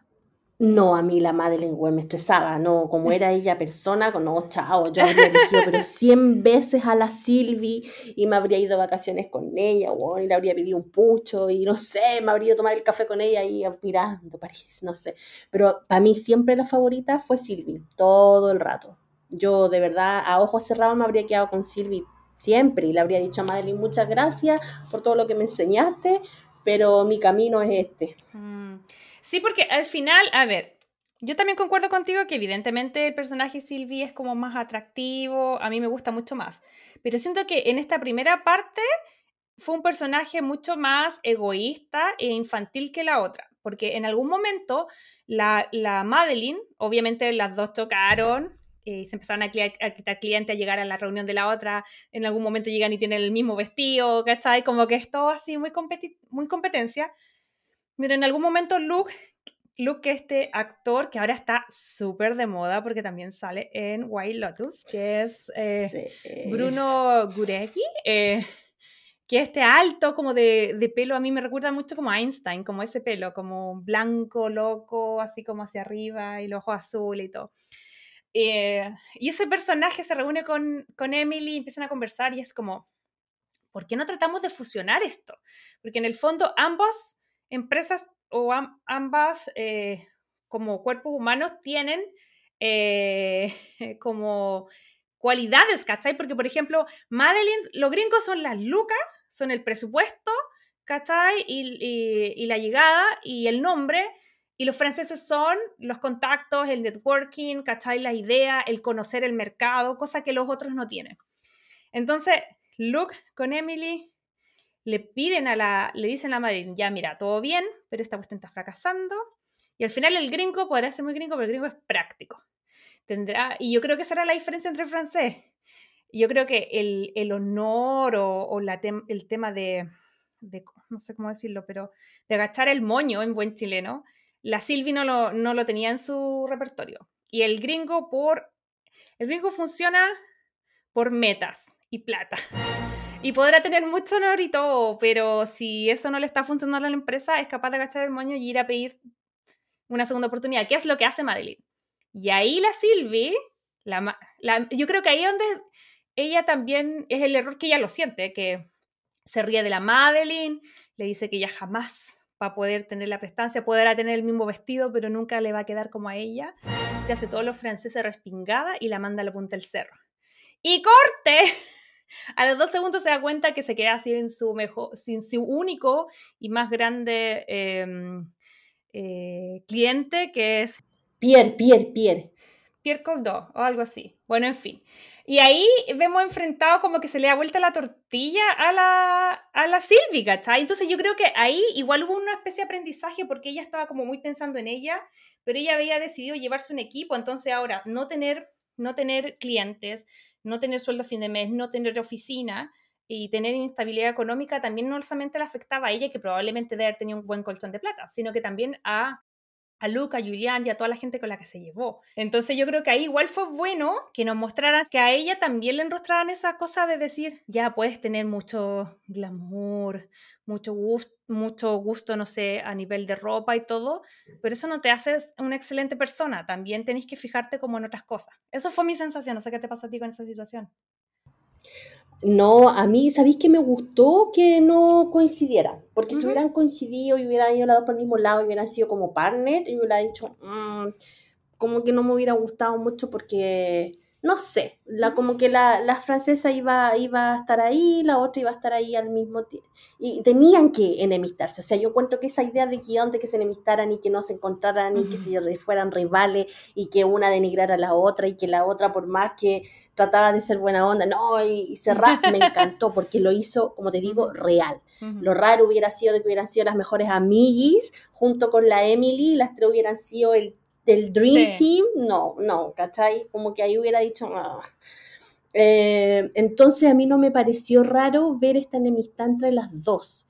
Y me gustó y la gocé mucho viendo como Sylvie obviamente se ponía en una posición, aunque estaba pero cagadísima, porque no tenía ningún cliente, pero ella muy orgullosa de todo. Eh, muerta que, que no sencilla antes muerta que sencilla. No, me, me, me, gustó que fuera por ahí. Y cuando estáis hablando del look, yo me moría la risa porque de verdad hay una parte en esta tercera temporada en donde look vuelve. Es que es tan raro el look. Vuelve a salir como con una ex novia que era una ex señora. estrella. ¿Era señora? Yo pensé que, era novia nomás. No me puedo acordar cómo se llama. Marianne parece. O o sí, Marian creo que. Y él llevaba era señora. Sí, pero escúchame, de llevaba temporadas, o no sé, si, bueno, no sé si señora Polola, pero algo fijo con el que vivía. Y él llevaba temporadas tirando ese chiste que está Marian 1 y Marian 2, que una es la loca y la otra no. ¿Te acordás? Ah, y lo había tirado ese chiste las temporadas pasadas. Anteriores, que una que era adicta al sexo y la otra no. Ah. Y no sabía cuál era, si esta era Marian 1 o Marian 2. Entonces ahora por fin la vimos. Pero él venía hablando de Marian por muchas temporadas. Ok, más, más entretenida la historia entonces. Pero me daba risa cuando ella decía de que trabajaba en los correos, pero trabajaba en otra cuestión y como que lo repetía, bueno, y todo era como, Luke, cállate. Oye, ese, ese, ese actor ha sido como, bueno, revelación para nosotros probablemente es muy conocido en en qué sé yo, en Francia, pero ha aparecido en dos tremendas producciones, una en Netflix y otra en HBO eh, Max, que es White Lotus, que no voy a dar tanto eh, spoiler para no jodernos la, el final de esa serie, que también se la recomendamos, no es de nuestro target acá, por eso no la hablamos, pero a mí me encantó. Imagínate, estuvo eh, rodando en París, con Emily París, y en Sicilia con White Lotus. O sea, qué rico. 2021 o 2022 o sea. Sí. Pero sí, yo concuerdo contigo, pero yo me refería, sí, también, yo también creo que tienen que estar enemistadas, pero mi tema no era ese, mi tema era de que, de, con Sylvie, como, como enrostrarle que una cosa es ser una persona dueña de, de, de, carácter, empoderada y todo, y otra cosa es pasar a llevar a la gente. Y ese es el ejercicio que yo siento que ella escuchó acusó recibo y cambió. Y no cambió como uniéndose a esa boda de nuevo, sino que escuchando a sus propios trabajadores. ¿Cachai? Y ahí como que ahí avanzan y tienen más ideas y en algún momento quieren traer a Emily de vuelta. Y como que siento que ella también hizo ese, ese tema que yo siento que es súper cultural, que yo no, no lo condeno, pero siento que es diferente nomás, que, mm, que yo siento que era una, una mujer de, poca, de las pocas que tenemos, sobre todo en este género, que hace lo que quiere eh, y, y, no pide disculpas por ello y eso está bien, ¿cachai? Y lo vemos en el, en el tema laboral, en el tema personal. De hecho, acá, como que siento que el triángulo amoroso que nos habían presentado la semana anterior, o sea, la temporada anterior, igual cobra más sentido porque sabíamos, a la Sylvie primero la conocimos como la amante de, de este empresario Antoine Lambert.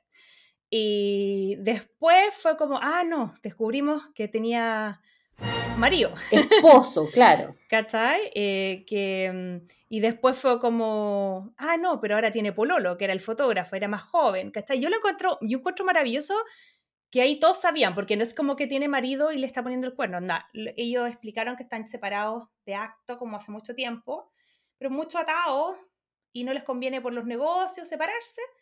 Entonces siguen juntos, pero ambos siguen como con sus propios caminos. Entonces ahí no me molesta porque en el fondo no hay engaño. Nada, todo el mundo sabe. Eh, pero ahora se fueron como la profunda en eso. No sé qué te pasó a ti con, con ver esta Sylvie eh, entre el fotógrafo esa, esa parte donde se esa parte donde se encontraba con el esposo y volvía con el esposo y no sé qué, después que le redijo al, al, al pololo que no está, no, que no pasa nada y no sé qué, fue como, en serio, fue como, no sé, como que ahí, porque ella era, se veía como súper empoderada, yo hago lo que quiero y todo, pero al, al, mostrarme de que había vuelto como con este esposo y que de cierta forma esperaba que el loco se acordara que estaban de aniversario ese día y no mm. sé qué, y que el loco volviera y él hace mostrar así como, ay, ya sí, volviste, la hace como a lo mejor verse un poquito más débil, no sé, no sé, como que me, como, que me dio esa impresión. Pero también me dio a entender de que mm, ella estaba dolida con la separación del esposo, de cierta mm. forma, porque a lo mejor lo seguía amando, pero como que las cosas no resultaron y al final como por cortar por lo sano decidieron separarse, porque al volver con él nos dimos cuenta que igual ella lo seguía queriendo porque mm. cayó, pero rendida a sus pies y ahí la muestran un poquito más emocional. Mm. Entonces, esa, esa parte, como que dije, pucha, pero ya, bueno, eh, igual la compré, igual me gustó que fueran a la ópera juntos y se encontraran y que yo decía, ay, ojalá llegue, y llegó, pues, ¿cachai? Mm. Entonces, ya, igual como que me gustó un poco, pero podrían haberlo piado y ya igual, ¿cachai? Se hubiera podido quedar con el, con el fotógrafo o haber encontrado otro mejor, quién sabe. Pero, pero sí, como que ni fue ni fan en realidad. A mí me pasa que ella con el marido como pareja me parecían algo súper interesante porque nos mostraban un tipo de eh, amor y, y, de matrimonio que es poco convencional y el cual yo, yo igual siento que eh, no hay una forma de amar, no hay una forma de estar casado, ¿cachai? Y encontraba bacán que tuvieran ese acuerdo, ¿cachai? Como de, porque ya eh, eh, parejas eh, felizmente casadas o, engañándose entre sí, hemos visto en toda la serie. Entonces me pasaba eso que lo encontraba como interesante.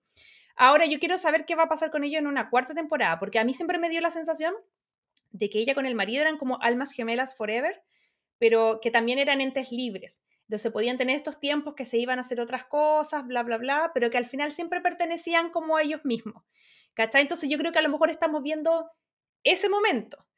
Pero ahora sí, por eso quiero ver qué va a pasar más adelante, porque si es como que de ahora en adelante van a sacar esa esencia que siempre nos presentaron de ambos personajes, porque supuestamente ambos eran como súper libres y, querían esta libertad de, experimentar con otras personas y todo.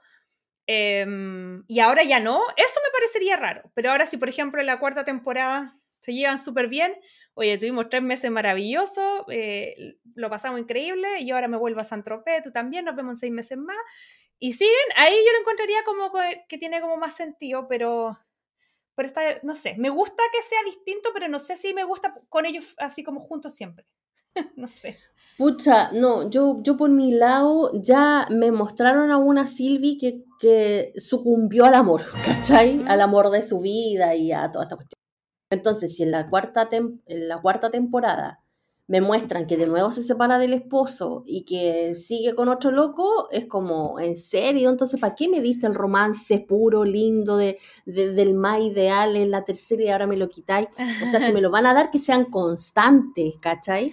Ojalá pase eso. Puede ser. Sí, no, sí, es una, una, forma de verlo. A mí me pasa que, que siento que ellos siempre, ella siempre, de hecho, cuando descubrimos que tiene marido, eh, como que siempre ella es súper, yo siento que ellas son su persona Ahora le agregaron el sexo nomás. Pero esa cosa de la persona de confianza con quien tienen de verdad algo como... Porque el matrimonio al final te va mezclando todo, las finanzas, las cosas legales, los negocios, no es solamente... Yo creo que eso siempre, Silvi, la persona con la que más confiaba, siento yo, y eso me dio sensación en la temporada anterior, cuando descubrimos este personaje, era esta persona. Eso siempre ha estado. Pero ahora como que siento que me dieron la parte como loca. Pero insisto, son distintas versiones, Crazy Lover, ustedes vean a cuál eh, les gustaría que pasara la cuarta temporada. A mí, de verdad, siento que si se transforman en eso, van a ser como cualquier pareja que he visto 55 mil veces en toda la serie. Así que ahí vamos a ver qué rumbo toma, pero eso estuvo como interesante, me gustó de, esta temporada. Y lo otro que me pasó em, tenía que ver como con las decisiones de entre Alfie y Gabriel, que siento yo que era la última decisión que tenían que tomar. ¿Cachai? Acá como Emily. ¿Qué te pareció? ¿Qué te pareció eso? Me pasa lo siguiente. Yo sí creo en la onda entre Gabriel y Emily, pero lo que yo siento es que se han demorado tanto en juntarlo que como que ya se me olvidó la onda que tiene. ¿Cachai? Como que ha pasado tanto rato que es como, porque al principio era como, ya, un trío amoroso. eh, em, Gabriel, la Emily y la Camille. Después la segunda temporada era un cuarteto amoroso, ¿cachai? Como agregaron a Alfie. Y ahora esta temporada agregaron a Sofía, ya es como no sé qué figura será una figura con cinco lados, pero Pentágono, no sé, Pentágono creo que, no sé, pero amoroso. Pero me pasa que corrió tanta agua bajo el puente que ahora ya no me acuerdo ni de la chispa que tienen. Que yo sé que la tienen, ¿cachai? Entonces, eso es como algo que me pasa con ellos, que es como que se me olvidó que quería que estuvieran juntos, ¿cachai? Entonces, eh, contar que, claro, esta temporada hubo un momento en que eh, el Gabriel se, se bota al, trago, está medio curadito, y, y, admite que está enamorado de dos personas, ¿cachai? Que está enamorado de Emily, que está enamorado de Camille, que yo creo que es súper válido porque Camille igual es una relación súper larga, algo como en su zona de confort, se conocen hace mucho tiempo, ambos son increíbles también. Y Emily es todo este refresh, esta cosa nueva, esa ganita en la guata. Y yo creo que Sofía, que es un personaje que aparece en la vida de Camille, que es como una artista griega, que la Camille la ayuda en una galería, una exposición y terminan como, eh, no sé, no, no, no está chango, terminan como juntas y, y, eso le mueve el piso a la Camille. Y yo creo que es lo mismo que le pasó a, la, a, Emil, a, la, a Gabriel con Emily, ¿cachai?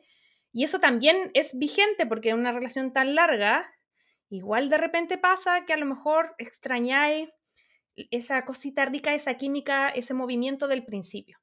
Pero a mí lo que me pasa ahora, todavía no vamos a llegar al plot twist, pero insisto, ya se agrandó tanto la cuestión, se metió tanta gente que ya hasta se me olvidó la onda que tiene, porque sí tienen onda, y sí, si uno va como a las primeras temporadas, yo me acuerdo perfecto que en el capítulo decíamos, ¿qué importa la Camila? Conocí hace dos minutos, quédate con el Gabriel, pero toda esa cosa a mí ya se me fue, porque ha pasado mucho tiempo, no sé qué te pasó a ti. A mí me pasó de que encontré que la Sofía en esta historia no pegaba, pero ni con neoprena, así como ni con Nagorex, ni con la gotita, ni con moco de mono, nada, así como, como que yo, des, porque ya está bien, a lo mejor la loca sintió algo, pero no me mostraron nada de esa relación. Mm. Fue como que un día la loca le dijo, métete al confesionario. Eh, y mm. como que le tiró los corridos y la otra como que, ah, ya. Y después, weón, un beso, eh, después las minas en pelota y sería. Nunca más las vimos. Sí, después Entonces se fueron a Grecia y chao. Entonces fue como que, ¿qué pasó aquí? ¿Por qué me meten a esta tercera persona? Si me la van a meter y realmente la Camille va a sentirse enamorada, muéstrenme un poquito más para yo creérmela como espectador, ¿cachai? Mm. Pero fue como que, bueno, a lo mejor es porque como una relación entre mujeres, ya la wea del patriarcado que no se puede mostrar y que no sé qué. Entonces, no, entonces, estamos en esa. Sí, pues eso mismo. Si vaya a ser el personaje, tenéis que mostrarlo y si no, no, no Sí, pues si no, no. Si no, no. Si no, no. Si no, métele a un hombre entonces entre medio y ya, pues chao. Pero mm. muéstrame, pues muéstrame para yo comprarme la relación, porque, claro, porque tú al final veís que la Camille se ve como confundida, pero que en realidad sigue eligiendo a, al ¿cómo se llama? A Gabriel. a, Gabriel, mira, hasta se me olvidó el nombre porque sale tan re poco en esta temporada, loco, que es como que ya, next, ¿cachai? Oye, ¿cachai que Lucas Bravo está como el actor, lo siento como más flaco, como con un look, se ve súper distinto como que de ahora, yo no sé si tendrá que ver con que está haciendo otros proyectos o a lo mejor estar enfermo, porque viste que de repente los actores como que bajan de peso por una... Yo lo encontré, yo lo encontré súper desenchufado, no sé si será una, una, una sensación mía, pero lo encontré súper desenchufado de su personaje Gabriel. Mm.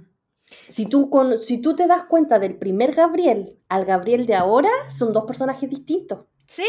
Yo lo encontré súper desenchufado. Sí, a mí me pasó eso y de hecho estaba pensando que igual él ha tenido varios proyectos, salen varias cosas. De hecho, creo que la última vez que lo vi es en Ticket to Paradise. Él es como el pololo joven de la Julia Roberts. Viste que ya está separada de George Clooney y ahí también sale y todo bien. Pero, pero sí, me pasó que, que concuerdo contigo. Creo que lo de la Sofía fue como, o sea, o me lo contáis bien, porque yo siento que cuando venden a Alfie, ya obvio que en algún momento no, Gabriel y Emily iba a ser difícil. Ya habían tocado la tecla de la Camille, ya le metieron a alguien a, mm, qué sé yo, a la, a la Emily, que igual Alfie bien. O sea, Alfie era un, no sé, el personaje está bien desarrollado y uno como que, incluso yo creo que hay gente que siente que tiene más onda Alfie con Emily a esta altura que la Emily con, con Gabriel, ¿cachai? Mira, a mí me pasó que tanto Gabriel como Camille eran otras, otras personas, no eran como otros personajes en esta temporada, porque eh, de hecho la, la, Camille era mucho más coqueta, más bonita, tenía más sonrisa, era como más fresca, pero aquí incluso se veía como más vieja, no sé, mm. como más apagada, como más para adentro, como más...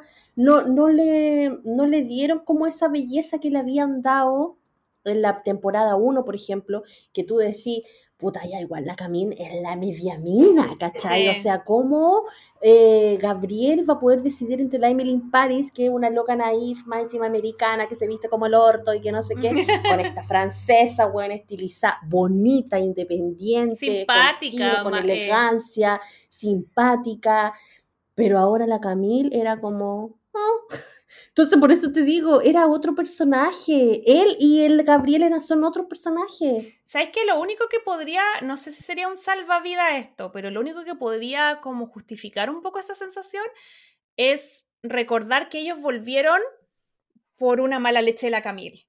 ¿Cachai? Como cuando tú retomáis una relación que no debería ser retomada de nuevo, pero que la retomáis por alguna mentirilla, por alguna cosilla por ahí.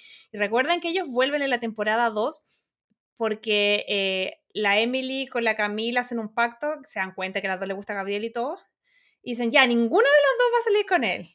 Y después la Camille, como debió hacerlo Emily en la temporada 1, se la pasó por la raja y volvió con eh, Gabriel. Entonces yo siento que cuando tú volvís forzosamente a relaciones que no tienen que ser, de repente como que todo se apaga y tú también como persona te apagas. Yo creo que sería, pero ya tirándole un salvavidas muy generoso, porque de verdad que considero que tienes razón, que tanto los dos personajes y los actores también se ven como menos, no sé, como que brillaron mucho menos. ¿Y sabéis qué lo que me pasó? Que yo digo, me pasó el efecto de la boda de mi mejor amigo. ¿Por qué? Porque cuando tú ves la boda de mi mejor amigo, por ejemplo, tú siempre decías, ay, que se quede la Julián con el, con el amigo, weón, que sean felices con el Michael que sean felices para siempre. Bueno, al principio, cuando tú pensáis en esta idealización romántica. Pero después termináis amando a la, a la, Cameron. como, a la Cameron Díaz con él. Entonces tú decías que se queden juntos, que no se quede con esta otra loca y no sé qué. Y al final te gusta esa pareja, ¿cachai? Y está bien y cierra ahí perfecto. Y acá, en esta tercera temporada, me pasó lo mismo yo decía, ay, que la de Emily se quede con el Gabriel y que no sé qué, si son más gemela y no sé cuánto. Pero ya la segunda temporada me pusieron al Alfie y yo decía, mmm, interesante. Y después ya esta tercera temporada, cuando ya me dicen que están con el Alfie, que se lleva súper bien, que el otro, bueno, que son amigos y que no sé cuánto. Yo digo, oh, efecto de la boda de mi mejor amigo. Esta pareja me logró gustar, me logró encantar mm. y yo creo que se quieren juntos para siempre. Pero cuando ya me tiran ese, ese final, weón, que es como, que, ¿qué pasa aquí? Que todo el mundo alrededor sabe y que no sé qué, que tienen la química, que no sé cuánto, y un poco más y se lo dan en bandeja a la otra en el medio de, la fiesta de matrimonio, fue como, ¿what? ¿En serio? Pero si ya me habían vendido esto otro espectacular, perfecto, ¿por qué me hacen retroceder a algo que ya lo, lo perdí, ya no lo quiero? Sí, ya es que sé que yo creo que he visto harto en, redes sociales que hay más chipeo hacia Alfie y Emily que hacia Emily y Gabriel. Yo creo que mucha gente concuerda contigo. Yo igual, a mí me pasa lo mismo, pero ojo, porque lo que estaba hablando la idea, este, obviamente el plot twist con el que eh, se finaliza la serie, que eso sí me pasó, que siempre caché que no se iban a casar, pero no, vení, no vi venir específicamente el por qué, eh, porque al principio o no, como en la mitad de la serie, la Emily descubre este affair que está teniendo la Camille con Sophie eh, y la Mindy le dice, te has metido mucho en esa relación, por favor no la vuelvas a cortar, onda el problema de ellos, ellos verán, ¿cachai? Cómo lo resuelven. Y la otra, que es sanguchito de palta, se mordía, pero todo para no hablar. Y finalmente no lo cuenta.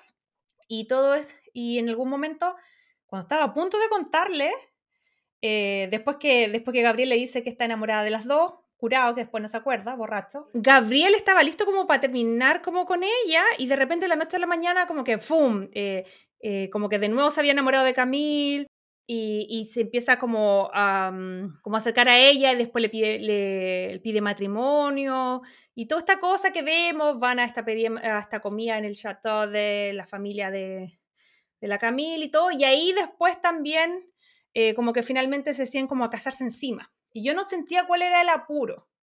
Y obviamente al final, en la casi última escena, eh, nos enteramos de que la Camila había regresado de Grecia antes. Todos pensamos que era como para contarle como, oye, ahora me gusta esta niña, no sé si deberíamos casarnos. Pero no, pues fue para contarle que estaba embarazada. Entonces básicamente con eso nos deja el final de esta temporada, donde finalmente eh, ya estaban a punto de casarse, la Camille dice, no, no me puedo casar así, no me puedo casar por esto, onda, tú estás enamorado de la Emily desde el momento uno, yo me he entrometido, no me quiero entrometer porque si me quiero casar no quiero que sea así, y bla, bla, bla, y se va. Eh, y todos quedamos como en la sensación de ya ahora van a quedar juntos y luego descubrimos la paternidad de, de Gabriel, que siento que sí justifica lo que vi al final, en el sentido de que por eso quería casarse con ella, por eso estaba, porque él nunca estaba como muy preocupado como por el futuro, la plata, siempre era como hacer la mejor comida, la mejor experiencia, la comida como su abuela. De repente como que quería ganar más plata, quería la estrella Michelin. Y eso siento yo que lo he visto en terreno, en mi experiencia personal con mi marido. ¿Cachai? Como que yo siento que yo descubrí que estaba embarazada y era como, oh, ok, los dolores, qué sé yo, la cosa incómoda, las náuseas, bla.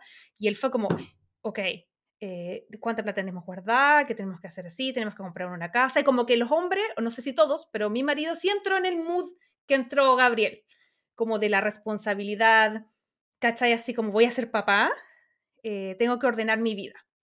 Y es lo único que justifico, pero ahora, llevado a la serie, me pasa que la cuarta temporada Tampoco le veo tanto conflicto porque ellos podrían ser co-parenting, llevarse increíble, se quieren mucho, son una pareja que se lleva súper bien, pueden ser un excelente papás para, para, ese hijo que viene en camino y además tener una relación con Emily, eh, que yo creo que por ahí a lo mejor va a ser el final. O sea, no es como que ah, uno se murió, otro le gusta a otro, otro se fue al país, o sea, la situación es compleja, pero yo creo que a esta altura la podrían llevar perfectamente, no sé qué te pasa a ti. ¿Cómo? Te voy a hacer una pregunta, te voy a hacer una pregunta. ¿Qué harías tú en la posición de Emily? ¿Te quedáis con Alfie? Que está ahí en bandeja, espectacular, precioso, hermoso, que lo hay pasado la raja con él. ¿O te metí en una relación donde sabéis quién loco va a ser papá? si yo fuese Emily, a mí me pasa que no siento que me esté metiendo porque ella hizo todo lo imposible para estar fuera de esa relación. Y fue la misma Camille la que le dice, ¿sabéis qué? Él te ama a ti, no me ama a mí, lo intenté de todas las formas, no me pesca y yo no quiero, y encuentro bacán eso de parte de la Camille, como de no casarse por casarse, porque eso es lo que está haciendo Gabriel, se está casando por, por asumir la responsabilidad, que yo creo que él perfectamente puede ser papá, y yo creo que sí me quedaría con Gabriel, por eso yo, lo veo como, porque no es que tú rompiste la relación en ese momento, la vean, yo creo que la temporada 1 sí, full culpa de bueno, en realidad full culpa de Gabriel, la Emily no la conozco, pero a estas alturas, con el contexto en que estamos, en que la loca podría haberles quebrado el matrimonio diciendo, o sea, diciéndoles que tenía la fe, no lo hizo. No, podría quebrarle la relación diciendo, oye, me dijo que está también enamorado de mí, no lo hizo. La ayudó a los dos a que llegaran a ese momento, se quedó callada con todo. Y aún así ellos solitos fracasaron porque al parecer no están meant son el uno para el otro. Y si en ese caso ya hicieron todo eso, yo creo que ahí ya no hay nada. Pero el loco, el loco te confesó que estaba enamorado de las dos. Estaba enamorado solo de ella. Y más encima, con una de las que está enamorado va a tener un hijo. Igual te igual decidirías quedarte con él siendo que tenía el otro papachurro ahí al lado, solo para ti. Es que si no lo amo, yo creo que yo creo que ellos tienen onda, así a morir, tienen de tener un sexo increíble, eso yo lo siento las chispitas, pero yo no la veo enamorada de él. Eso me pasa, ¿cachai? Con, como de Alfie. Y yo siento, y esto es un temazo, que yo también creo que, y se repite en más de un personaje, que yo creo que tú puedes estar enamorada de dos personas a la vez. En algún momento de tu vida. Y hay, y hay, y hay tipos de amores que están en el pasado que a lo mejor están en una cajita en otro sector que no van a llevar a ninguna parte, pero que siempre van a estar ahí. y eso no te hace menos feliz, no te hace menos persona. Yo de verdad creo que el ejercicio de la monogamia es súper difícil y creo que tiene, uno tiene que querer y tener la voluntad de hacerlo, ¿cachai? Y lo hemos hablado muchas veces en este podcast, que el ser humano para ser monógamo en realidad no, bueno, si uno puede estar enamorado de más de una persona, pues. Pero es diferente a estar con dos personas. Yo creo que hay gente que a lo mejor eh, por las relaciones ya no daban más. Yo creo que, y, y yo no tengo la experiencia, pero me imagino si es que terminas, no sé, en buenos términos, con alguien que es el papá de tu hijo, siempre va a haber un cariño, siempre va, o sea, yo no voy a poder exigirle como Emily que la Camila salga de la vida de Gabriel. Eso sí que encuentro que es como egoísta, nada que ver. Y si me voy a decidir por Gabriel, tengo que tener eso clarísimo. ¿Cachai? Que él siempre, ella siempre va a ser como la mamá de su hijo y que tienen una historia en común y que le tiene cariño y que la ama y ese es un riesgo que está. Pero por otro lado, también ellos fracasaron como pareja, ¿cachai? Y ahora estaba conmigo. ¿Cachai? Eso es lo que siento yo como Emily, ¿no? Como María José Garrido. O sea, yo también, si yo fuera ella, eso sería mi decisión por lo que yo he visto en la serie.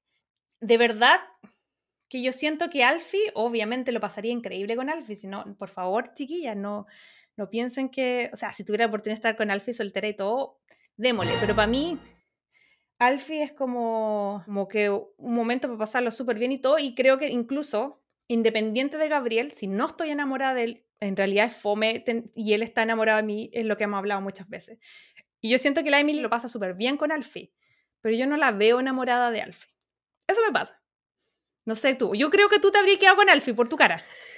si yo fuera Emily Paris, eh, yo me quedo con Alfie. De todas maneras, yo habría salido corriendo detrás de él y habría dicho, no te vayas, si es culpa de él que no sabe lo que quiere, pero yo sí sé lo que quiere y te quiero a ti, guachito rico. No sé, le habría dicho eso, ¿cachai? Pero a quedarme con una persona que me dice que está enamorado de mí, más encima de la otra, y que con la otra va a tener un hijo, y por mucho que la otra yo la haya visto que se está dando un beso con una mujer y que lo más probable es que sea la relación que va a tener en el futuro, igual siempre va a estar el bichito ahí mío de decir, weón, cuando se vayan a ver juntos para el cabro chico y estén ahí, no van a jugar a la mamá y al papá, weón, y yo voy a estar aquí como tercera. Entonces, como mm, estaría todo el rato pensando y pasándome el rollo, ¿cachai? Entonces, por eso mejor uno que yo sé que es solo para mí em, y que ya mm. sé que me va bien con él y la paso bien y todo. Eh, y ya habría elegido a la Alfie, obviamente, todo, todo el rato. O sea, después de toda la historia que han tenido ellos. Ambos estamos asumiendo algo que no sabemos. O sea, no es que las respuestas estén correctas o incorrectas, pero yo estoy asumiendo que Emily ama a Gabriel y tú estás asumiendo que Emily ama a Alfie. Y es algo que nosotros no sabemos. Mm, no, sé si, no sé si lo ama, pero ya con el otro no fue, ¿cachai? Ya, ya era, ya se... Te... Juro que yo no veo la imposibilidad. porque creo que ahora está más claro que nunca y eso es lo que yo siento.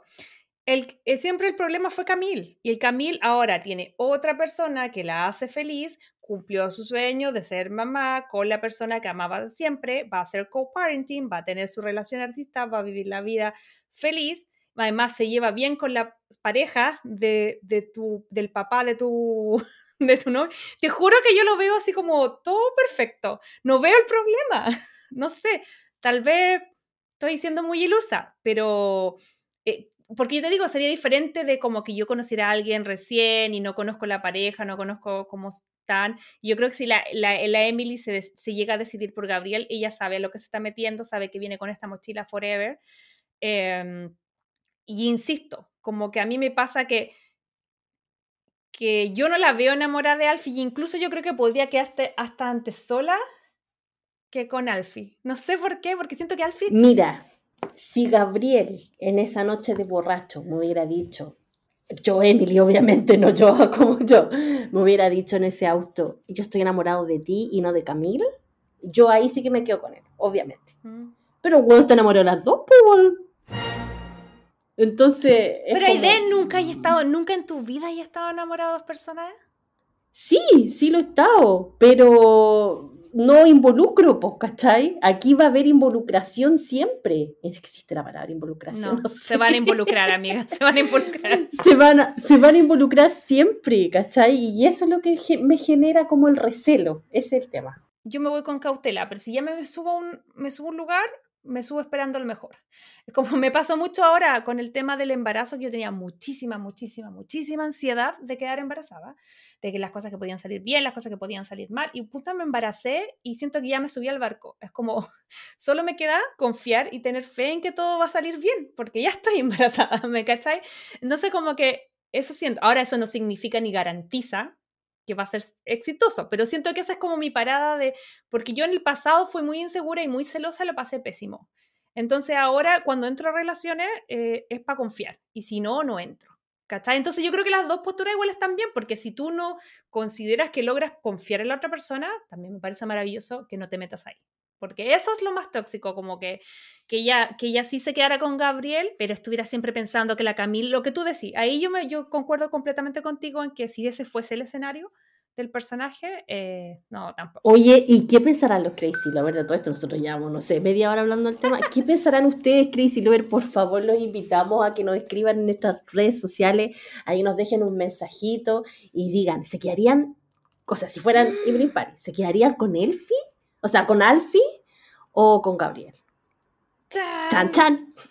y ahí nos dicen por qué, pues, a ver si estábamos a lo mejor pelando cable y no cachamos por nada. Sí, pues yo creo que eso sí, ahí hay que ver, pero eso es lo más entretenido, poder hacer como, em, como teorías y conspiraciones para lo que va a ser la próxima temporada. Pero antes de eh, cerrar el capítulo, siento que tenemos que hablar, sí o sí, tú ya lo mencionabas antes, creo que ha sido una de las cosas, un acierto que ambas hemos encontrado en esta temporada, que es el tema de... Em, esta nueva como faceta que tienen algunos de los otros personajes secundarios, entre ellos Mindy, que está interpretada por Ashley Park, y que ella eh, va a estar entre un trío amoroso porque ya la veníamos que ella estaba como, como medio artista callejera, pero luego se iba como a bares y todo, y tenía como un grupo de, mm, de, dos chicos con el que habían hecho un, un trío musical y entre ellos estaba Benoit, que como no habíamos quedado que con, él, él, era como su minito, así como estaban, pero no era súper oficial, pero igual estaban. Y esta temporada eh, ella se reencuentra con Nicolás de León, que es como otro, otro joven millonario y que conecta con otro lado de la Mindy. Entonces va a estar así como con, como que siento que ambos representan facetas de la vida de Mindy como que esta otra persona súper millonaria que se conocían de boarding school, que es donde van todos los hijos de millonarios a Suiza, a tener como estos internados súper, súper de millonarios. Em, y que entiende un lado que yo creo que ningún mortal de nosotros podría entender, eh, que es ese lado de ser como hijo de alguien súper mega millonario. Es una experiencia que nosotros no tenemos, que no tiene Emily, que no tiene nadie en, en el círculo de personajes. Y por otro lado tenemos a Benoit, que es este artista francés que se conecta con todo su lado artístico, que es súper importante para la Mindy. Entonces ella va a purular entre estos dos amores. ¿Qué te pareció este círculo amoroso? O sea, ¿qué te pareció este triángulo amoroso? Y, y, te tengo que preguntar, Benoit o, o, Nicolás, aunque yo creo que ya por tu expresión, ya sé con quién te quedarías tú. Obviamente con el artista me quedo todo el rato con él, incondicional, él ahí apoyándola en todo su espectáculo. De hecho, cuando le ofrecieron el trabajo en ese bar, él, la incitó a que fuera. Eh, ahí le hacía su cariñito antes para que la chiquilla no se pusiera nerviosa, ¿cachai? Mm. Eh, y este otro famoso Nicolás apareció de la nada. No, yo me habría quedado con el Benoit todo el rato. No, el Nicolás, chao, para la casa. Sí, a mí me pasa que eh, me pareció abrupta la salida, después ya entendí que al final él regresa al último, ya no como pareja, sino que como, mm, como para informarle que esta canción, que la vamos a poner ahora de fondo, que es la que supuestamente habían hecho ellos juntos, había quedado seleccionada para Eurovision, que es este festival que participan todos los países de Europa y que iban a representar a Francia en la próxima edición, y ese es como el final. Pero a mí me pasa que Ambos tienen cosas pro y ambas cosas tienen cosas contra. Entonces todavía no estoy vendida por ninguno de los dos. El pro, obviamente, de Benoit es que se conecta con este lado importantísimo de la Mindy, que es el lado artista, ¿cachai? Como con todo el área París, y es como francés, así como, no sé, como de la vida, como que te va a llevar a lugares espectaculares y va a vivir todo. De la vida bohemia, de la vida bohemia. Claro, pero yo siento que el tema que si bien tú dijiste, sí, él, si bien eh, apoya y todo, y como que la apañó en que tocara, porque van a tocar como a un, Cabaret, creo que es, que, y, y obviamente después como que dejan a, solo a la Mindy, no, a, no, al, no al trío. Y él es como súper amañador y dice, ya, este es tu momento, onda, no pares por nosotros, y eso lo encuentro súper bacán. Pero por otro lado, yo siento que no importa cuál sea la clase social de la persona, o te lo bancas o no, ya sea porque tiene más plata o porque tiene menos plata o lo que sea, pero esa es la realidad de ella. Entonces yo sentí que Benoit era muy inseguro con respecto, y sobre todo cuando llega Nicolás, a como yo no te voy a poder dar la vida que estaba acostumbrada, yo no soy súper mega millonario, y como que se boicoteaba solo. La, de verdad que al principio, y de hecho se demora varios capítulos, la, la Mindy en como cachar con que este loco de verdad tenía onda con ella. Eh, porque ella estaba así como full comprometida con Benot y fue Benot el que se fue alejando como, como que se, yo siento que se auto boicoteó y me pareció que era súper como inseguro. Entonces eso me pasa. No, no estoy 100% vendida con Benot, pero tampoco estoy 100% vendida con Nicolás. No, pero es que mira, ni, ni, Nicolás ya está bien, era el tremendo churro, tenía plata y toda la cuestión, pero era igual mala onda porque echó a la Emily de, la fiesta, así como, no, mal, de picado, no, chao. Por eso, para allá iba, por eso digo que no estoy vendida con ninguno de los dos, porque por otro lado, tenía esta persona que como que entiende y conecta contigo algo que yo de verdad no tengo idea de qué se siente, y como todas estas presiones de la familia, que me recordaba mucho porque estaba simultáneamente viendo el tema, terminé de ver eh, Harry y Meghan, eh, y todas estas cosas de como tener que estar ahí para la familia, que no es mi experiencia como de el legado familiar, las plata y todo, porque él era como hijo de un tipo muy millonario. Entonces como que ella conectaba con eso, él la entendía, él no era inseguro en ese aspecto, ¿cachai? Todo. Pero también tenía su lado malo que era con eh, que, amigo, en realidad el único gran chipeo y el único gran amor que yo creo en todas las temporadas es el de Emily con Mindy. Entonces, cuando él ya se pone a tratar de separar a las amistades, ahí también fue como una alerta mía tóxica de decir, ok, cuando una pareja te empieza a alejar de tu círculo y no es capaz de integrarse, porque, ojo, que hay que ser súper también justos con el personaje. Eh, la, e, la, Emily se portó como el hoyo con Nicolás, se lo requete contra cagó en el trabajo y se lo requete contra cagó con su familia.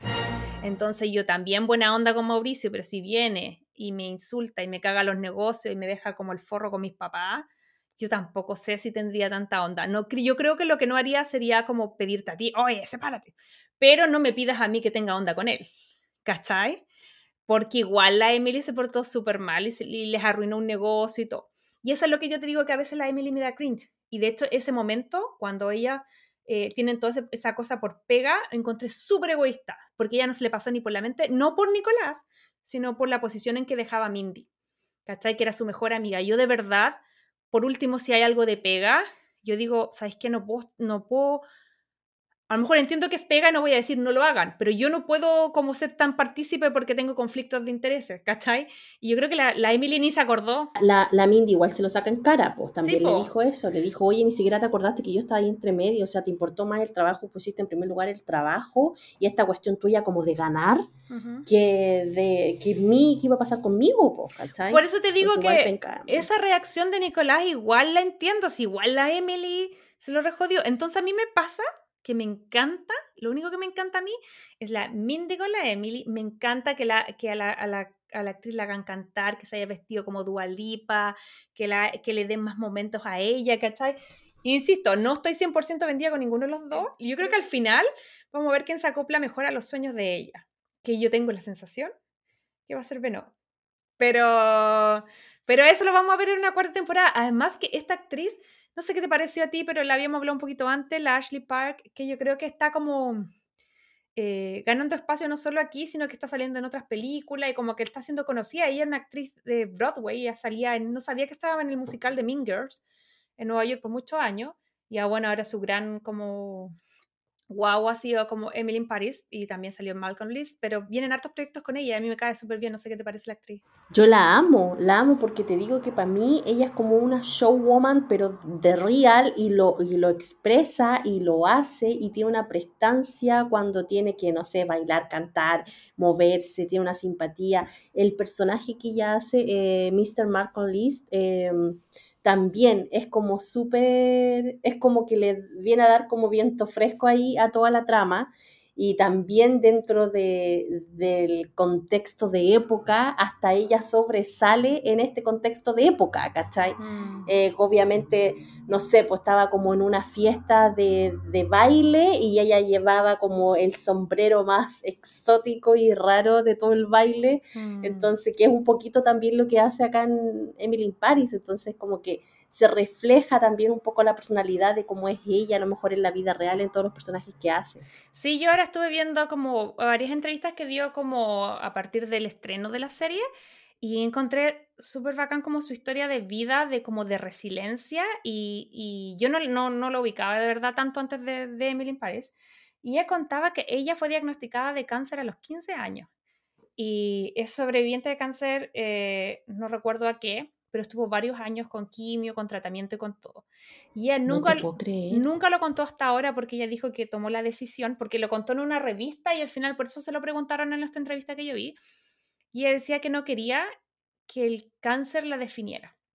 ¿Cachai? Y si bien era algo que ya lo había superado, que había sido una época importante en la vida porque también la había hecho es eh, como entender, tener otras dimensiones del tiempo, de las cosas que quería hacer y que quería lograr y como de ir por ellas, ¿cachai? Como no esperar a que pasen. Eh, pero por otro lado, hasta hace súper poco nunca lo mencionaba porque decía eh, que cuando ella estaba en medio de la quimio solo pensaba en ser esta como adulta, hermosa, decía, adulta hermosa con pelo largo, cantando y actuando y haciendo las cosas que quiero hacer y era como uno de sus motores dentro de su recuperación.